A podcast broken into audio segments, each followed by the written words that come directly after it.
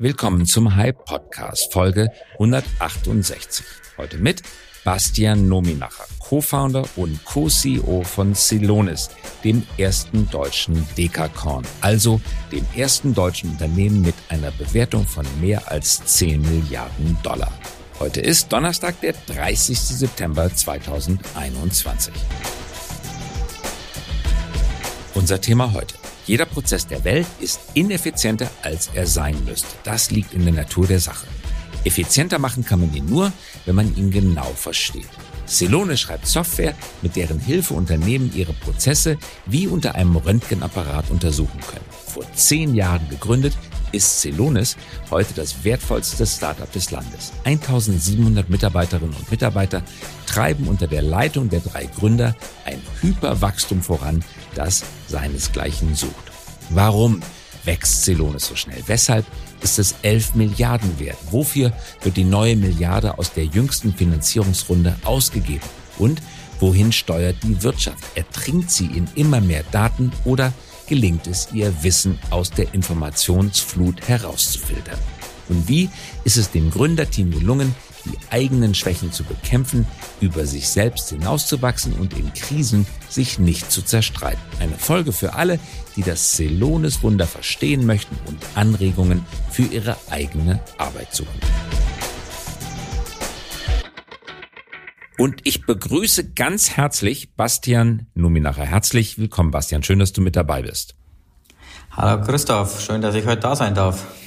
Du bist Co-Founder und Co-CEO von Celonis. Und Celonis ist ein Wunder, ein Phänomen. Es ist das erste deutsche Dekacom. Das bedeutet über 10 Milliarden Bewertung. Ihr habt eine Bewertung von 11 Milliarden erreicht mit der letzten Funding-Runde der Series D, wo ihr, glaube ich, eine Milliarde US-Dollar eingesammelt habt. Jetzt seid ihr leidenschaftliche Unternehmer und ich weiß, ich kenne Celonis ein bisschen. Ihr wollt bitteschön nicht definiert werden über die Marktbewertung, über die quasi über die finanzielle Seite des Geschäftes, sondern ihr seid leidenschaftliche Unternehmer. Trotzdem wollte ich anfangen mit der Frage, wie ist es zu dieser enormen Wertsteigerung des Unternehmens gekommen? Warum seid ihr so viel wert? Ja, äh, vielen Dank, Christoph. Da werde ich ja ganz rot mit dem äh, ganzen Lob. Aber ich glaube, es ist trotzdem wichtig, einfach mal äh, darüber zu sprechen, weil was ja. ist denn eigentlich eine Bewertung?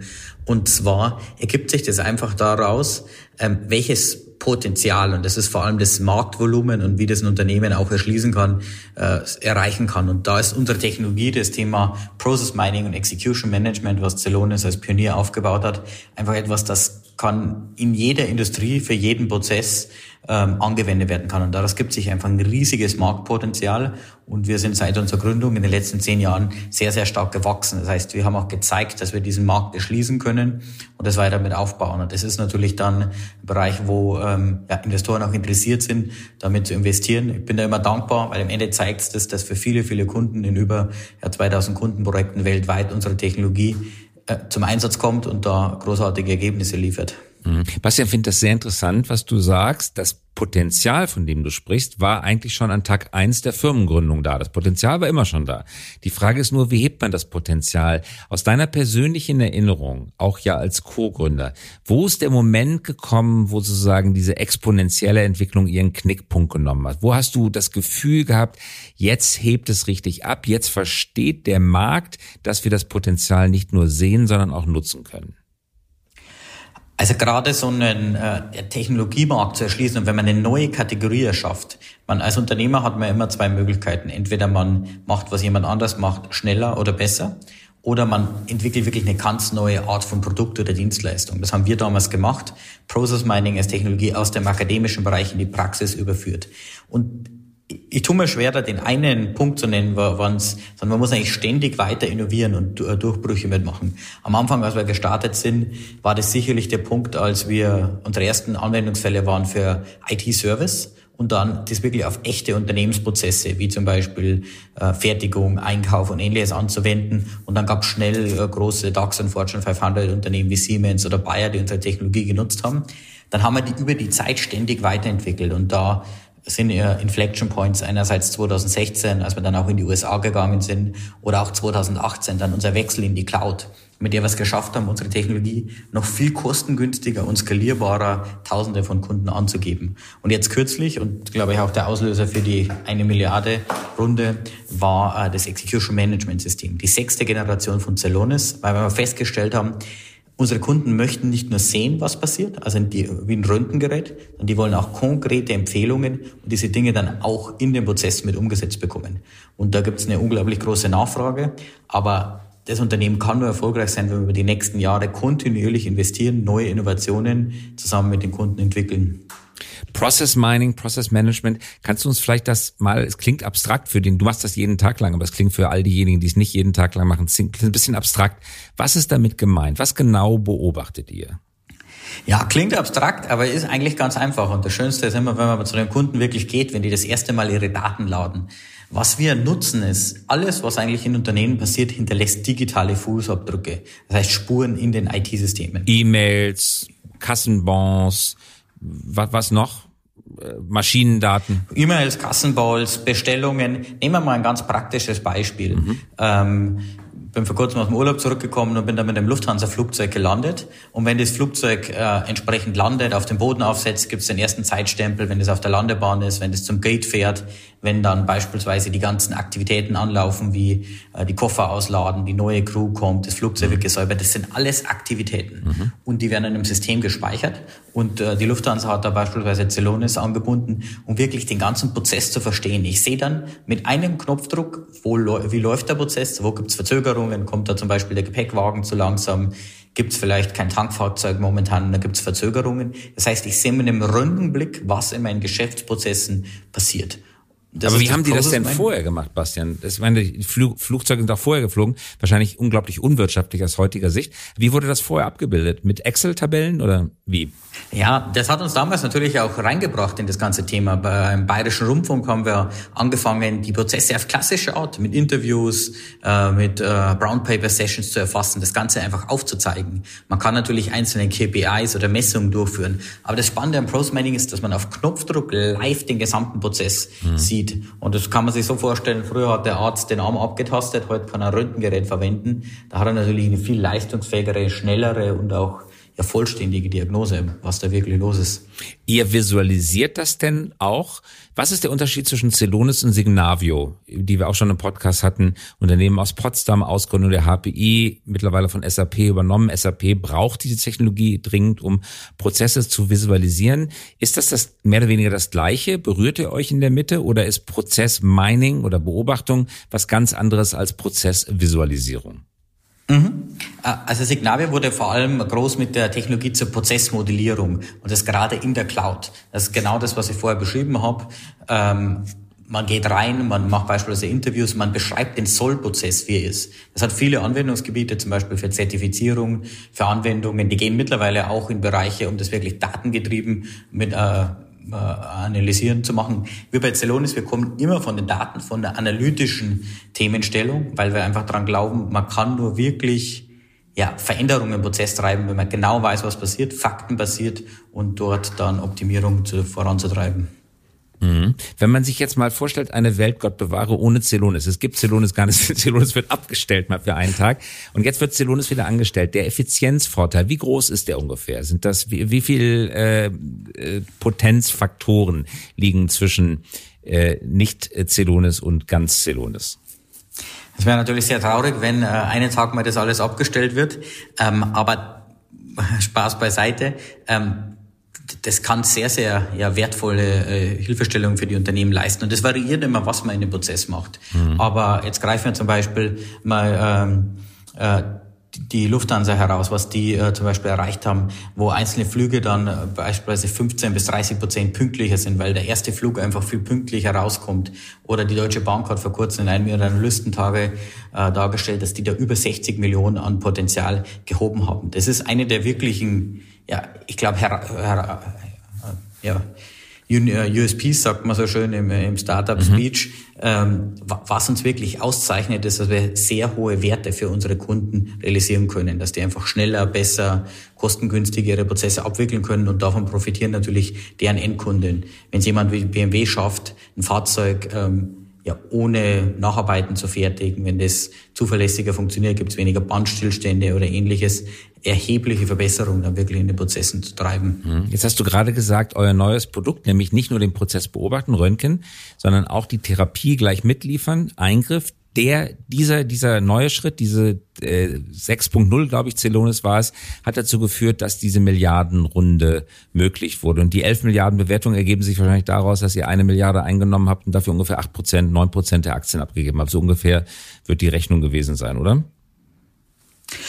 Genau, also das Execution Management System war eigentlich wirklich der Auslöser. Also wir haben das ja im Oktober letzten Jahres auf den Markt gebracht als Reaktion. Wir haben schon über die letzten zwei Jahre einfach daran gearbeitet und was bei uns zentral ist als Unternehmenswert ist äh, wirklich die Kundenorientierung. Wir nennen das We Live for Customer Value. Die Kunden kamen immer mehr auf Alex, Martin und mich zu mit dem Wunsch, nicht nur zu sehen, was passiert, sondern auch wirklich die Probleme zu korrigieren. Und deshalb haben wir dann erst unsere Action Engine entwickelt und dann auch mit dem EMS wirklich, also dem Execution Management System, das Ganze mit aufzubauen und ähm, ja, eine End-to-End-Lösung zu machen. Und ich glaube, da ist man als Unternehmer dann auch gefordert, wenn sowas so einschlägt, wenn so viele Kunden danach äh, Nachfrage haben, Interesse. Und das sind nicht nur die Endkunden, das sind auch die Beratungsunternehmen.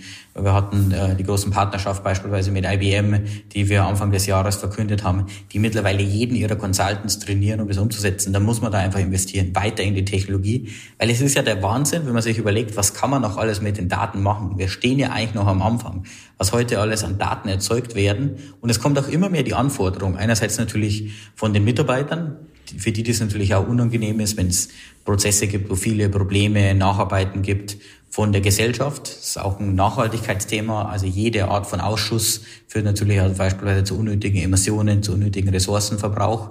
Aber natürlich auch an den Kunden, die das gewohnt sind mit Amazon oder Instacart, dass die wirklich eigentlich datengetrieben direkt ähm, Feedback bekommen und hochleistungsfähige Prozesse haben. Mhm. Ihr braucht das Geld aus Finanzierungsrunden ja, um eure eigene Burnrate abzufinanzieren. Wodurch entsteht die Burnrate? Ihr habt viele Kunden, ihr seid, ihr habt wahrscheinlich inhärente Profitabilität erreicht, das heißt, Produkt als solches ist profitabel. Aber was macht ihr mit dem ganzen Geld? Was machen wir mit dem ganzen Geld? Ganz klar in die Technologie investieren, das weiter mit auszubauen. Wir arbeiten da sehr eng beispielsweise mit den führenden Hochschulen weltweit zusammen. Der, vor kurzem haben wir beispielsweise den Will van der Alster auch als unseren Chief Scientist mit an Bord genommen, mehr Entwickler, äh, die Forschungsstandorte mit auszubauen.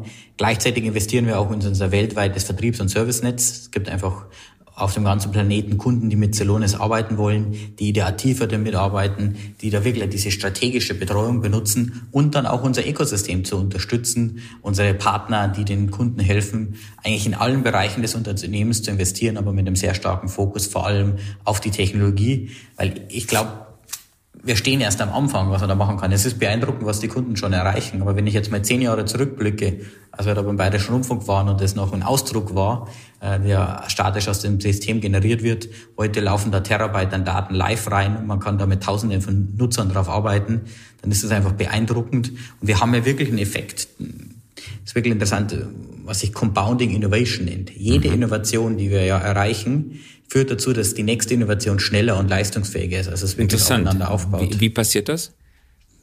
Ähm, man könnte einfach, das ist jetzt nicht Zelonisch speziell, sondern eigentlich allgemein, also wenn man beispielsweise sieht, was sich durch die Entwicklung des Internets oder durch die Entwicklung des Cloud Computings, also wir haben da auch beispielsweise massiv davon profitiert. Als wir gestartet sind, waren die Cloud Hyperscaler noch ja nicht leistungsfähig genug oder teilweise auch noch gar nicht auf dem Markt.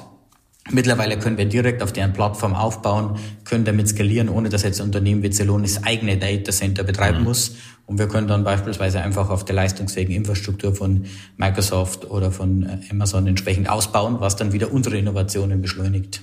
Du hast gerade gesagt, 2011, äh, das Unternehmen ist jetzt ziemlich genau zehn Jahre alt. Ich glaube, äh, ihr seid vor zehn Jahren gegründet worden. Wann genau war der Geburtstag? Der 15. Juni gab es eine der, große Party, leider noch äh, virtuell und jetzt sind wir schon so äh, ein Vierteljahr ungefähr ins äh, unsere zweite Dekade gestartet. Ja. Das kommt dir wahrscheinlich manchmal so vor wie ein Traum. Reibst du dir manchmal die Augen und denkst dir, wir haben angefangen mit Ausdrucken beim Bayerischen Rundfunk, jetzt das Unternehmen 11 Milliarden wert, das ist eine abstrakte Größe, weil es eine rechnische Größe aus den Verträgen ist, aber die Milliarde, die man so als Fundraising bekommt, die landet dann ja echt auf dem Konto, keine Ahnung, Sparkasse München, kommt plötzlich eine Milliarde an. Wie, wie fühlt sich das an, wenn das Geld da ist? Ja, ist natürlich vor allem eine tolle Bestätigung für die Arbeit des Teams. Äh, hätten wir uns niemals gedacht, dass das, wir hatten immer eine, eine große Vision, aber ist toll, ähm, äh, wenn man sieht, wie das einfach bei so vielen Kunden angesetzt äh, werden kann, wie da User Groups entstehen, wie einfach ja, Tausende von Menschen weltweit damit arbeiten. Und äh, ja, ist eigentlich auch persönlich, wenn ich mal betrachte, das Spannendste, dass jedes Jahr komplett anders ist mit dem, was man sich beschäftigt, welche neue Herausforderungen und auch eine unglaubliche Learning Experience. Einerseits natürlich für uns als Gründer, aber für eigentlich alle Zellonauten aufgrund dieses extrem starken und schnellen Wachstums und auch dieser ständigen technologischen Weiterentwicklung. Zellonauten ist euer Wort für eure Mitarbeiterinnen und Mitarbeiter. Genau, jeder Zellonaut-Mitarbeiter ist ein Zellonaut. Wir hatten damals unser erstes Produkt, äh, äh, Werbeplakat nenne ich es mal so, war ein Astronaut und daraus entstand dann der Zellonaut. Sehr schön. Jetzt haben wir den Blick zurückgerichtet. Lass uns den Blick bitte nach vorn äh, richten. Fünf Jahre, zehn Jahre.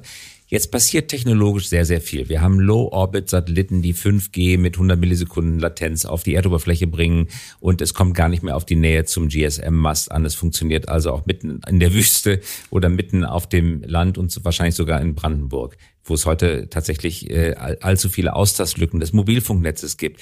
Wir haben äh, Biotechnologie, wir haben Chips, die die Welt penetrieren, eine wahre Flut von Chipmangel werden Chips überall überflutet, überfluten sozusagen die Anwendung, überfluten die Maschinen, IoT-Verbindungen entstehen, Apple bringt den AirTag heraus, der jeden toten Gegenstand über die Welt verfolgen kann.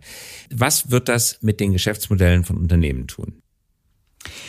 Ich glaube, die Unternehmen äh, werden wirklich der, also sich die Herausforderung stellen müssen, dass sie diese unglaublichen Datenmengen, die verfügbar jetzt, die jetzt schon verfügbar sind, aber die noch stärker steigen, weil eigentlich diese ganzen Geräte und auch die Möglichkeiten in der, sei es jetzt auf der Supply Chain, aber auch in der Interaktion mit den Kunden sind, die wirklich nutzbar zu machen und äh, wie wir sie nennen, einerseits in von Daten wirklich Insights und Execution zu treiben und dann mhm. nachhaltig beispielsweise neue Geschäftsmodelle anbieten zu können. Also beispielsweise ähm, im Onlinehandel, wie bediene ich einen Endkunden, was passiert zum Beispiel mit Reklamationen, wie werden die verarbeitet oder auch was für uns jetzt mittlerweile eines der größten Themen ist, das ganze Themenbereich der Nachhaltigkeit. Wie kann ich meine Supply Chain so aufsetzen, dass da einfach wesentlich weniger Ausschuss gibt? Es ist ja alarmierend, wie viel beispielsweise Lebensmittel in der Supply Chain mhm. schlecht werden und ähm, eigentlich nicht rechtzeitig ankommen oder dort die Mindesthaltbarkeit überschreiten. Und ich glaube, das wird eine Chance sein, aber wie jede technologische Transformation, also beginnt von der Dampfmaschine und dann über die verschiedenen Generationen, wird es auch eine Herausforderung sein. Manche Unternehmen werden es sehr gut meistern und diejenigen, die sich nicht anpassen können, sind dann irgendwann nicht mehr wettbewerbsfähig. Das sehen wir natürlich auch, dass da ein sehr, sehr großer Druck da ist, weil wenn ich schneller oder kostengünstiger agieren kann, habe ich natürlich einen Vorteil. Habt ihr das Gefühl, dass die technologische Entwicklung exponentiell fortschreitet? Also ist Murphys Gesetz noch in Wirksamkeit, in Geltung? Also kann ich nur 100 Prozent äh, bestätigen. Ähm, diese äh, gerade äh, sind ja verschiedene Trends, die kommen. Das der Cloud Computing, das jetzt sehr stark ausbreitet, ähm, auch natürlich die Verbreitung von äh, ja, Endgeräten, was jetzt vorher angesprochen haben, mit Chips oder ähnliches.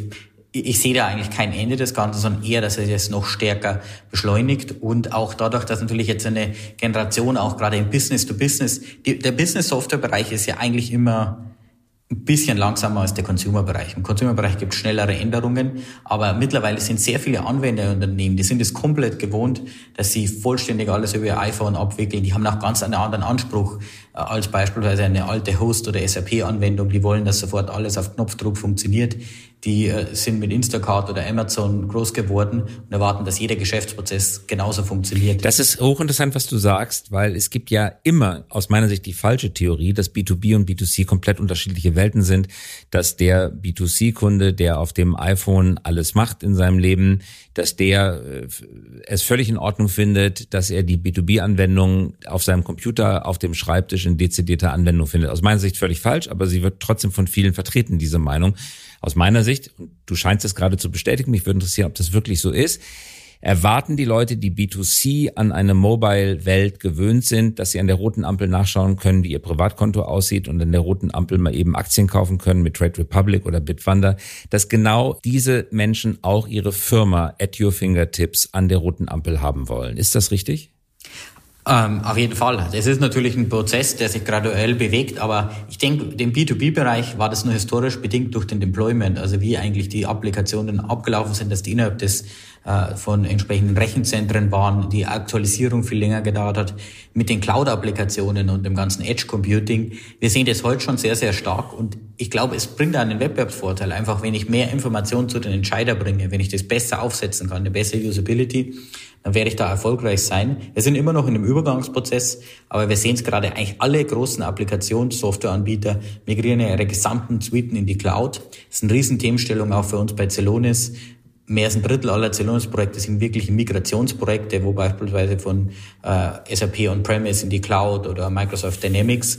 Und ich glaube, damit wird die Grundlage gelegt. Es wird noch eine Zeit lang dauern, ich glaube 10, 15 Jahre, aber dann wird meiner Ansicht nach da wirklich eine Parität herrschen und es gibt keinen sachlichen Grund. Eigentlich ist es sogar im Unternehmensbereich wesentlich mehr Kapazität da zu investieren, wenn man sich überlegt, wie viel ein Unternehmen für die technologische Unterstützung seiner Mitarbeiter ausgibt und was ich da als Privatperson als Budget zur Verfügung habe.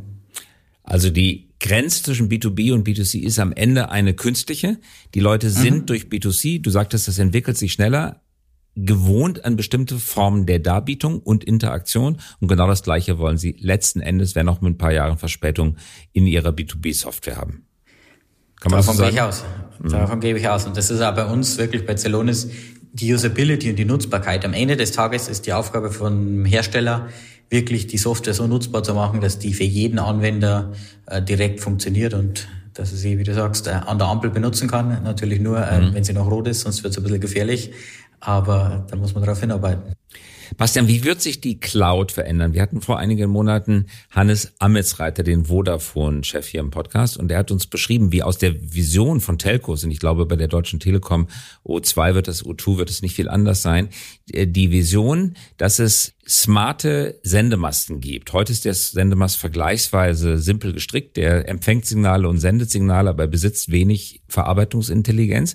In Zukunft mit 5G soll die Verarbeitungsintelligenz am Mast sitzen, um tatsächlich Anwendungen direkt erledigen zu können. Beispiel Automobilindustrie. Den Autoherstellern soll angeboten werden für das autonome Auto, für das intelligente Auto. Braucht ihr die ganze Computerintelligenz gar nicht teuer ins Auto einzubauen? Gebt das uns. Am Straßenrand stehen die 5G-Masten und äh, gebt einfach die Arbeitspakete rüber. Die rechnen das aus und das äh, Arbeitsergebnis wird zurück ans Auto gefunkt. In Fabriken, äh, ihr müsst nicht jede einzelne Maschine mit einem Computer ausrüsten, sondern die, die Maschine kann ihre Daten an einen vorgeschobenen 5G-Posten von Vodafone übermitteln. Da wird dann gleich mitgerechnet. Das ist eine Mischung aus Sender und Verarbeitungscomputer und das Ergebnis geht zurück an die Maschine. Ist viel effizienter. Siehst du das genauso? Oder ist das nur die Lebenslüge der Telekommunikationsindustrie? Also ich glaube auf jeden Fall, dass dieser Trend äh, bestärken wird, dass es auch äh, in beiden Möglichkeiten. Also wir sehen ja einerseits einen Shift wirklich in das Edge Computing, also wirklich vor Ort direkt, und zum anderen aber auch in der Cloud, was wir jetzt ja auch bei Celonis schon nutzen. Wie gut, da bin ich jetzt auch nicht der Experte, das dann beispielsweise funktionieren kann, aber ich kann mir das auf jeden Fall vorstellen. Das ist die Funktechnologien entwickeln sich ständig weiter und es ist natürlich auch technologisch viel effizienter, wenn man das dann in der Cloud abwickeln kann. Da gibt es natürlich viele praktische Erwägungen. Was ist, wenn ich gerade keinen Empfang habe? Was ist, wenn die Latenzzeit so hoch ist? Dann muss das Auto ja trotzdem gesteuert werden. Ähm, ich glaube aber, dass die Vision schon Realität werden kann. Du hattest vorhin gesprochen über Transformation von Unternehmen. Du sagtest, ein Drittel eurer Projekte sind Transformationsprojekte.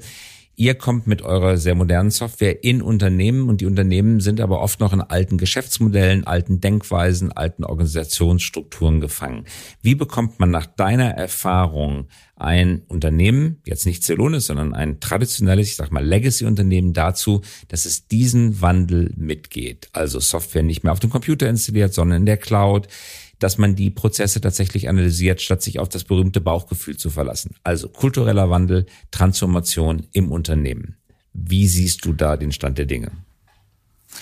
Ich glaube, da ist es ganz wichtig, immer Champions zu haben. Und das sehen wir auch gerade mit unserer Celonis Cellopeer Community. Ähm, das ist natürlich ein Change Management, das notwendig ist, die Mentalität zu verändern und wie man das Ganze mit aufgeht. Aber am Ende des Tages, jede Veränderung wird auch getrieben, dass ein einzelner Mitarbeiter, ein einzelner Manager mal das Thema aufgreift, beispielsweise Zelonis auf einen Prozess anwendet und man dann die Ergebnisse sieht und sukzessive das mit ausbaut. Natürlich kann das auch über das Top-Management getrieben werden, aber viel häufiger sind es einfach wirklich einzelne, ja, ich nenne es jetzt Champions, Enthusiasten, die dann einsteigen, die Technologie mit nutzen und dann zählen natürlich die Ergebnisse. Wenn dann was Gutes rauskommt, breitet sich das aus. Es drei Abteilungen, die sehen, hey, das bringt mir einen Mehrwert. Ich kann jetzt hier meine Kunden besser bedienen. Wir haben weniger Eskalationen. Wir sind da schneller, wir sind da effizienter das mit voranzutreiben. Das ist auch eine ganz große Themenstellung von uns, wo wir bei Celonis uns damit beschäftigen, weil wir hier eine neue Kategorie aufbauen. Wie wir beispielsweise Center of Excellence, wie sind die Organisationsmodelle, wie kann ich eigentlich den Kunden erfolgreich machen, weil neben der Technologie kommt es ganz stark dann auch auf den ja, das Nutzungsmodell an. Wie schaffe ich das eigentlich, dass dieses Change Management abläuft? Und eine ganz wichtige Hilfestellung sind natürlich auch unsere Partner. Vorher IBM angesprochen, aber beispielsweise Unternehmen wie PwC oder Accenture, die uns da einfach dabei helfen, auch die Kunden auf dieser Transformation zu begleiten. Also ihnen helfen, die Technologie von Celonis anzuwenden, sodass ein wirklich wirtschaftlicher Nutzen entsteht. Genau. Ihr bringt die Technologie sozusagen in Stellung, aber wenn sie nicht zum wirtschaftlichen Vorteil genutzt wird, dann kommen andere wie IBM oder Accenture und unterstützen euch und vielmehr den Kunden dabei, das äh, in die Tat umzusetzen. Richtig? Genau, die, die, helfen da genau, das aufzubauen oder auch einfach zusätzliche Kapazität zu haben. Wenn der Kunde jetzt da 20, 30 Projekte parallel treiben kann, und da hilft es natürlich und natürlich auch das Branchen-Know-how, dass so ein Partner dann jederzeit einbringen kann. Wie wende ich das jetzt zum Beispiel in der Supply Chain an? Wie wende ich das jetzt in einer bestimmten Branche, zum Beispiel Automobil oder Telekommunikation? Bastian, zum Abschluss noch ein Blick auf eure Firma beziehungsweise auf euer Gründerteam. Alex, du, ihr wart zu dritt, richtig? Mhm. Martin, der Dritte. Ja. Äh, Alex, du und Martin, also Alex, Bastian und Martin haben die Firma gegründet. Nun ist es ja sehr, sehr schwierig, eine Firma von der Gründung in die Skalierung dann zum Großunternehmen sehen zu lassen. Oft ist es so, dass die Teams ausgewechselt werden müssen. Die Shareholder entscheiden dann oft, das war ein tolles Team für die Gründung, aber jetzt für die Skalierung oder wenn es dann am Ende ein Großunternehmen geworden ist, das sind einfach andere Fähigkeiten, die man braucht, ein anderes Skillset ist vonnöten. Da wechseln wir nochmal durch. Ihr gehört zu den gar nicht so vielen Unternehmen, die es geschafft haben, von der Gründung zu dritt bis zum Großunternehmen mit Milliardenbewertungen, das als Team durchzusteuern. Ohne euch zu zerstreiten, wahrscheinlich habt ihr euch mal gestritten, aber habt euch nicht zerstritten. Wie habt ihr das geschafft? Wie habt ihr diese Skalierung eures Tätigkeitsfeldes durchgehalten, individuell und als Team? Und wie habt ihr es geschafft, euch dabei nicht zu zerstreiten?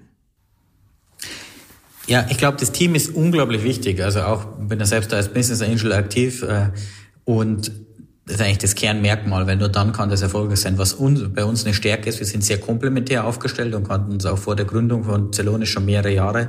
Das heißt, man hat wirklich einerseits eine sehr gute fachliche Basis, aber auch eine Vertrauensbeziehung. Trotzdem ist es natürlich gerade bei so einem Hypergrowth so, dass man sich ständig weiterentwickeln muss. Und da muss man auch offen dafür sein, muss auch äh, die entsprechenden äh, Mentoren haben, die haben uns sehr viel geholfen über den ganzen Weg. Und da kann man das natürlich nicht alleine machen. Äh, gibt es natürlich uns drei Gründer, aber es gibt natürlich viel mehr Zellonauten im Team, die damit helfen. Und auch über die letzten Jahre haben wir ein sehr, sehr starkes Management-Team aufgebaut, die uns dann natürlich auch helfen, die ganzen Themen voranzutreiben. Der Markt und das Potenzial ist so groß und das könnte man niemals alleine mit vorantreiben. Äh, und ich glaube, das hat uns wieder wirklich geholfen. Also einerseits wirklich diese, das eingespielte Team schon zum Start, die, ja, das komplementäre Skillset und dann auch wirklich sehr, sehr gute Leute an Bord zu holen und das mit aufzubauen. Das ist auch die Nummer eins Aufgabe von uns, einerseits die Vision vorzugeben und dann auch die, ja, ja die Recruiting von den mhm. Top-Managern bis zu ja, den einzelnen Zellonauten, das mit voranzutreiben. Die ersten äh, sechs Jahre habe ich jeden Tag, äh, jeden Donnerstag von acht bis acht Uhr Interviews durchgeführt, damit wirklich der Kulturfit da ist und wir die richtigen Leute an Bord haben und das ja weiterentwickeln kann. Weil wir stehen ja immer noch am Anfang, sind immer stark gewachsen, aber im Vergleich zu unserem Potenzial haben wir nur ein Prozent erreicht. Und für dich persönlich, was war so die wichtigste Fähigkeit, die du dir aneignen musstest oder die wichtigste eintrainierte Eigenschaft, die du dringend loswerden musstest, weil der Mentor dir gesagt hat, Bastian, so geht's überhaupt nicht, das musst du dir echt abgewöhnen.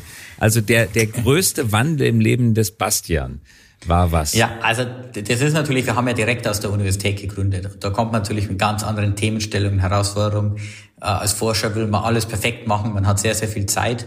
Und da das Wichtigste war ähm, einfach nicht alles perfekt machen zu wollen und sich ja wirklich in der bestehenden Zeit. Oftmals reicht eine 80-20-Lösung, nicht bei der Technologie, aber bei vielen weiteren Themenstellungen. Ähm, und äh, ich glaube, das hat uns da wirklich stark geholfen, das auch zu lernen über Zeit.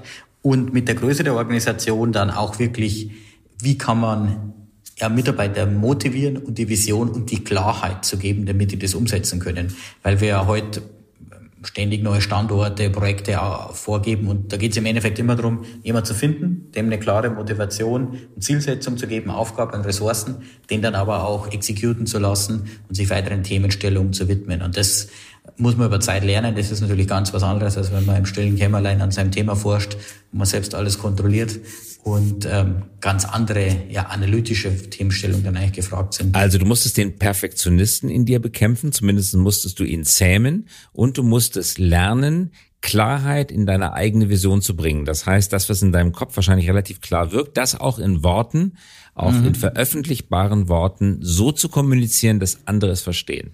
Das ist schwierig, ja. oder? Ja, auf jeden Fall. man kann da nicht klar genug sein. Je größer das wird, auch wenn es international ist, ähm, aber wenn es funktioniert, dann können wunderbare Dinge passieren. Bastian, ganz herzlichen Dank für die Zeit, die du dir genommen hast für uns. Ja, vielen Dank. Und euch weiter viel Erfolg. Danke. Dankeschön, Christoph. Ciao. Das war der High Podcast. Dieser Podcast erscheint jeden Donnerstagabend um 18 Uhr. Damit Sie keine Folge verpassen, abonnieren Sie uns gerne jetzt oder hinterlassen Sie ein Like, wenn es Ihnen gefallen hat. Eine Produktion der Axel Springer High GmbH, einer führenden Beratung für Strategie und Umsetzung neuer Geschäftsmodelle. We support leaders in turning their organizations into 21st century winners. Über Post freuen wir uns unter christoph.käse at high.co. Und zum Abschluss noch eine Einladung. Haben Sie Lust, Teil unserer Mission zu werden? Wir wachsen kräftig und suchen daher Verstärkung für unsere Consulting-Teams auf allen Ebenen, von Praktikanten und Praktikantinnen bis hin zu Teamleads. Mehr finden Sie dazu auf unserer Karriereseite unter hi.co slash career. hy.co slash career.